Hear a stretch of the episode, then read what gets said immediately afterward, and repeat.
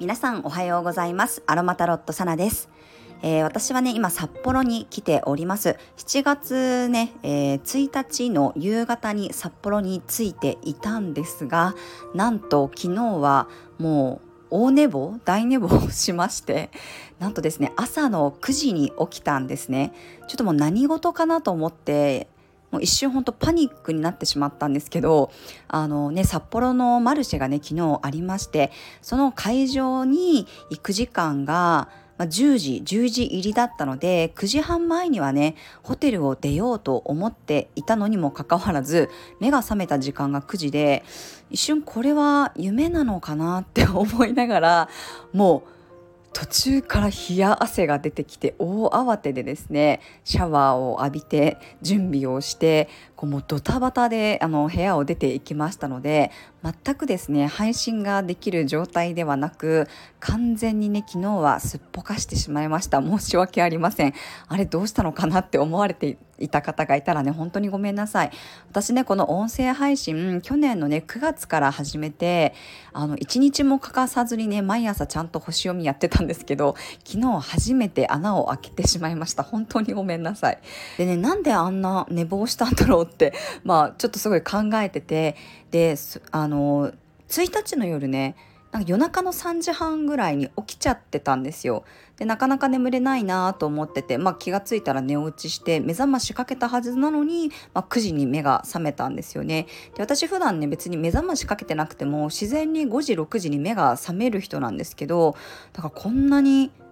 なんだろう9時になるまで起きないなんてと思ってちょっと自分でびっくりしてたんですけどでもね今日もねまたね同じ真夜中のね3時半ぐらいに目が覚めたんですよね。でこれなんだろうなって思ったんですけど多分ね気温差とかねやっぱ湿度の差なんですよねあの名古屋本当に蒸し暑くってもう外に出ただけで汗がブワーって出てくる感じだったんですけど1日の夜なんて本当にこの札幌が寒くてですね私あの長袖のカーディガンを持ってきていたにもかかわらず寒すぎてちょっとなんか本当に厚手のパーカーを買いに行こうかなって思うぐらいこっちが寒かったんですよ。この気温差もあり一気に多分自分の体内時計が狂ったんだなってちょっと感じております。なんか私あの自慢じゃないんですけどめちゃくちゃなんかそういうサイクルみたいなのがあの整ってる人で普通ねあの妊娠して出産した後もあの出産した後のね生理って結構再開するのがねみんななんか半年とかねかかるっていう人もいるんですけど私きっちりお産の1ヶ月後に生理が来てるんですね。で通常の生理も基本的に私満月付近にあの定期的にちゃんとやってくるみたいなそういう体のリズムとかサイクルができてる人なのでこういうふうにあの環境の変化移動ですよね、まあ、海外をと日本を行き来していた時はなんか分かりきってたんですけど日本の国内でなんかこんなになんかこう気温差のあるところに移動したことがなかったのであ体が多分それに何だろうびっくりしてるというかちょっとサイクルが狂ったんだなってちょっと朝気がつきました。またね夜中同じ時間に起きちゃったんで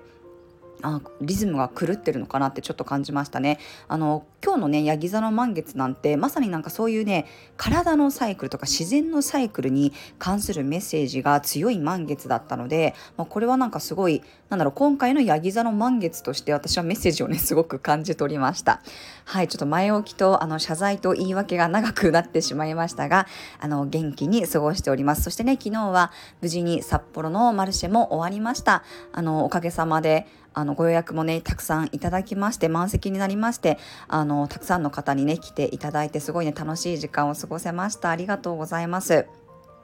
なんかね札幌のマルシェの会場は3階建てのね一軒家の素敵な会場だったんですけどなんか私はあのすごいあの自分だけ個室みたいなところに こもってやってたのでなんか全体の雰囲気とかはあんまり見れなかったんですけどでもその代わりねなんかいつものマルシェよりはちょっとこうなんだろう何て言うのかな個室っぽい空間でなんか落ち着いてねセッションができた方だったかなと思います。ね、来てくださった方本当にありがとうございました。直接ねなんかこうやっぱりあの視聴者の方とお会いしてなんか毎日聞いてますとかね星読みも聞いてますとか YouTube 見てますって言っていただけるとなんか本当に自分の声がね誰かにこうやって届いてるんだなっていう風に私自身もこう元気をねもらいましたありがとうございますはい。ではこんなところにしておきまして、えー、7月ね3日の星を見と12星座別の運勢をお伝えしていきます。今日はね月はヤギ座からスタートです。夜中日付が変わったね2時22分頃に月が伊手座からヤギ座に移動しています。そして今日の夜8時39分頃にヤギ座の満月を迎えますが、もう月がヤギ座に入った時点で満月モードになっています。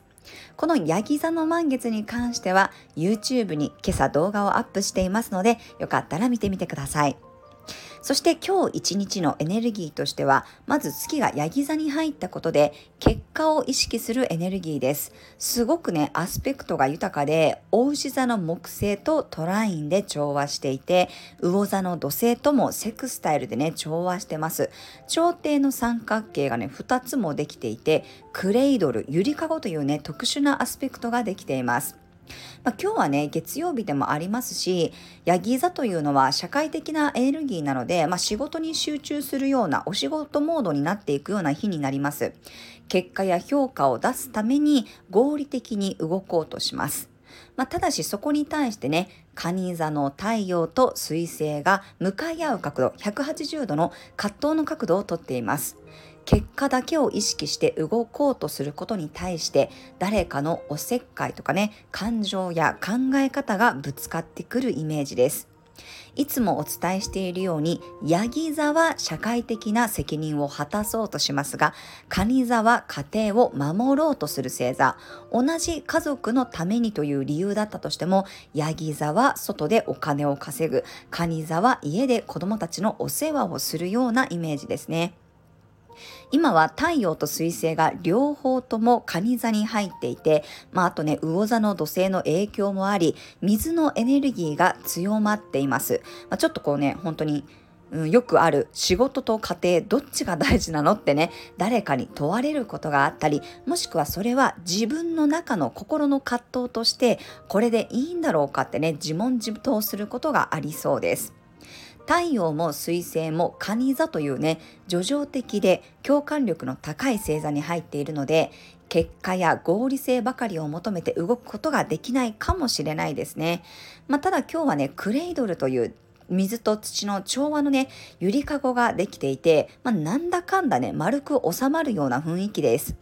魚座の土星と牡牛座の木星が調停しているので自分や自分の家族を犠牲にしすぎていないか体の声を無視していないか自分が感じていることを通じて今どんなメッセージが来ているのかそこを見つめることになりそうです。ヤギ座の合理的な部分や理論的な部分、社会のルールにはまった考え方よりも愛情や感情というものがフォーカスされそうです。まあ、だからこそね、ヤギ座とカニ座の相反するエネルギーがうまく混ざり合ってね、気持ちを整えることができるでしょう。今日は満月ということもあり気持ちが高ぶりやすい日なので日頃から感情の波が激しい方はカモミールのハーブティーや精油がおすすめです、もしくはね呼吸を深くして物事を俯瞰して見れるように冷静さを促すユーカリも活用してみてください。はいそれでは12星座別の運勢です。お羊座さん結果や評価が出そうな満月。一区切りつくことがあったり達成することがありそうです。お牛座さんチャレンジしていたことや探求していたことの答えが出そうな日遠くからメッセージが届く場合もあります。双子座さん大事なギフトが届きそうな満月きちんと話し合ったり決定事項があるかもしれません。何かが満期になったり切り替え時です。蟹座さん自分の思いが相手に伝わったり、関係性に答えが出そうな満月、きちんと話し合ったり、感情を共有することができそうです。獅子座さん、日々の積み重ねの結果が出そうな満月、習慣化していたことが分かりやすく現れてきそうです。乙女座さん、愛情や創造性が生み出される満月、自分の中から生まれるものがあるでしょう。イメージを形にしたり、自分の気持ちに気がつけそうです。天秤座さん、自分の居場所で満ちるものがある満月、家や仲間内、プライベートの中で一区切りがあるかもしれません。さそり座さん、探していた答えや情報が届きそうな満月。待ちわびていた返事がもらえる人もいるかもしれません。